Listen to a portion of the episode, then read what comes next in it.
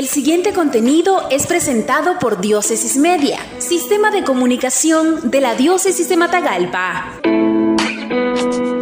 La oración de Jesús al Padre en el Evangelio del Día ruega por la unidad del mensaje de Monseñor Rolando José Álvarez Lagos, obispo de la diócesis de Matagalpa y administrador apostólico de la diócesis de Estelí, el domingo 29 de mayo 2022, en la iglesia Catedral San Pedro, en Matagalpa. Amadísimos, guardamos la humildad, el respeto y el perdón Vamos a experimentar también la unidad que Cristo hoy le pide al Padre para todos nosotros. La vamos a experimentar en el matrimonio, en la familia, en la comunidad, en la sociedad, en Nicaragua y por supuesto en nuestra iglesia, que es una, santa, católica y apostólica.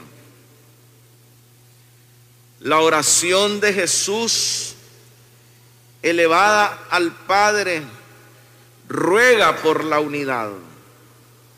Se trata en primer lugar de la unidad de la iglesia, del pueblo de Dios.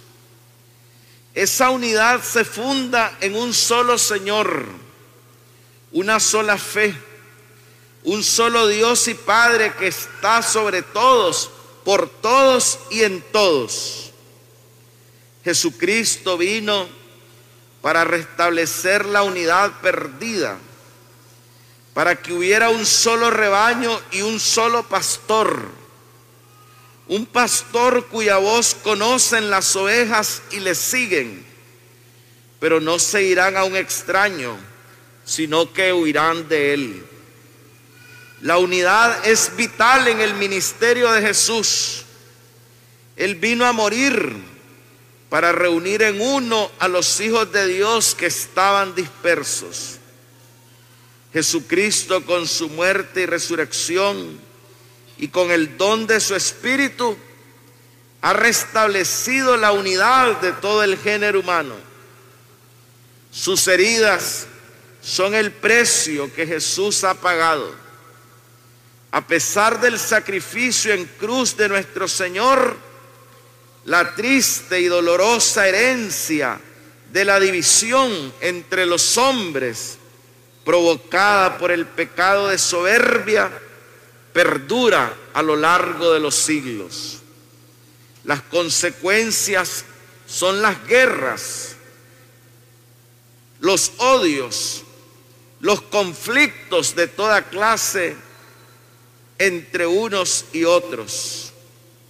Recordemos las palabras de San Pablo VI. Para la Iglesia Católica nadie es extraño, nadie está excluido, nadie está lejano. Somos una sola familia humana que en la multiplicidad de sus diferencias camina hacia la unidad. Así como en una familia debe reinar la unidad en el orden, también en la sociedad, también en Nicaragua. En estos en esto ninguno debe tener más derecho de ciudadanía que el otro.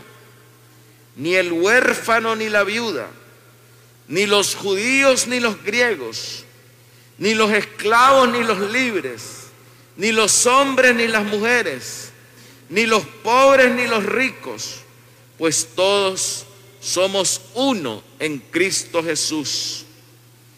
El único modo de que una persona, una familia, una sociedad crezca, la única manera de que la vida de los pueblos avance es la cultura del encuentro, del reencuentro. Una cultura en la que todo el mundo tiene algo bueno que aportar y todos pueden recibir algo bueno en cambio. Esta actitud abierta, afirma el Papa Francisco, disponible y sin prejuicios, la definiría como humildad social. Por aquí va el camino fecundo, una humildad donde aprendamos a escuchar.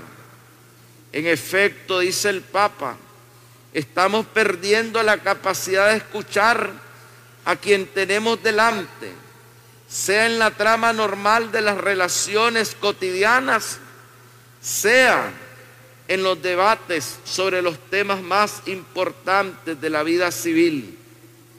Al mismo tiempo, la escucha está experimentando un nuevo e importante desarrollo en el campo comunicativo e informativo a través de las diversas ofertas, lo que confirma que escuchar sigue siendo esencial para la comunicación. Entonces, amadísimos, que cada uno mire dentro de su propia conciencia, que salga de los intereses que atrofian el corazón, que supere la indiferencia hacia el otro y que venza sus propios extremos y camine hacia la unidad. Solamente así saldremos adelante. Ánimo, Nicaragua. Esto fue un contenido de Diócesis Media, sistema de comunicación de la Diócesis de Matagalpa. Síguenos en nuestra página web www.diócesisdematagalpamedia.org o en el Facebook de Diócesis de Matagalpa.